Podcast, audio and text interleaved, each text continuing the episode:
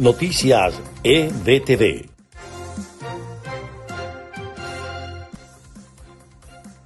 Este es el resumen de Noticias EBTV en podcast. A continuación, las informaciones del día martes 23 de febrero. Les estaremos acompañando Freddy Machado y Susana Pérez. Comenzamos.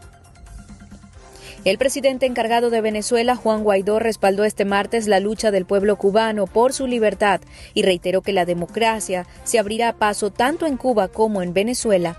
Las almas libres no tienen cadenas. Nuestra generación verá un continente libre, expresó el jefe de Estado venezolano en un mensaje divulgado a través de sus redes sociales.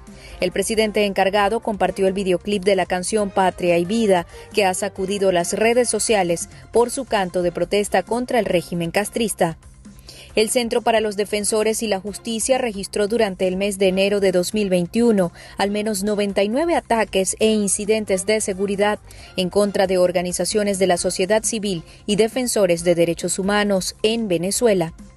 John Piucheski, subsecretario adjunto de Estado de la Oficina de Asuntos Hemisferio Occidental, aseguró que Estados Unidos no está pensando flexibilizar las sanciones contra el régimen de Nicolás Maduro.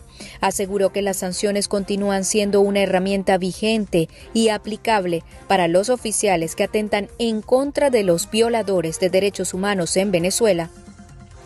El Departamento de Estado de Estados Unidos reconoció al diputado Carlos Paparoni por su rol en la defensa de la transparencia en el mundo.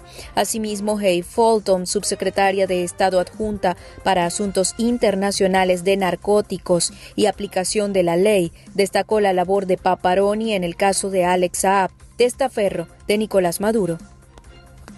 Y en notas de Estados Unidos, la Corte del Distrito Sur de Florida negó este lunes la solicitud de la defensa de Alex Saab de anular la orden de fugitivo internacional y sugiere que el testaferro de Nicolás Maduro se rinda ante la justicia norteamericana.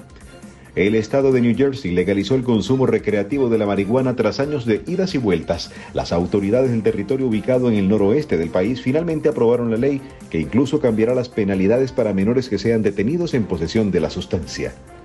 Tras la tormenta invernal que dejó a millones de personas en Texas sin electricidad hasta por tres días, ahora algunos ciudadanos se quejan de que les han llegado facturas de luz de 5 mil dólares por menos de una semana de energía.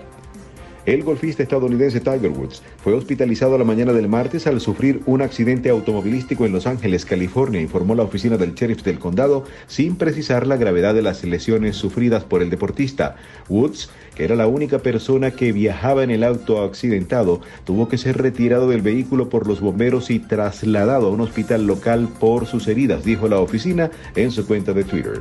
Este fue el resumen podcast de EBTV Noticias, preparado por María Gabriela Rondón y narrado por Susana Pérez y Freddy Machado. Les invitamos a mantenerse actualizados de las últimas informaciones de Venezuela, Estados Unidos y el mundo a través de nuestra página web www.ebtv.online.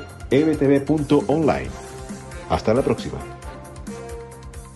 Noticias EBTV.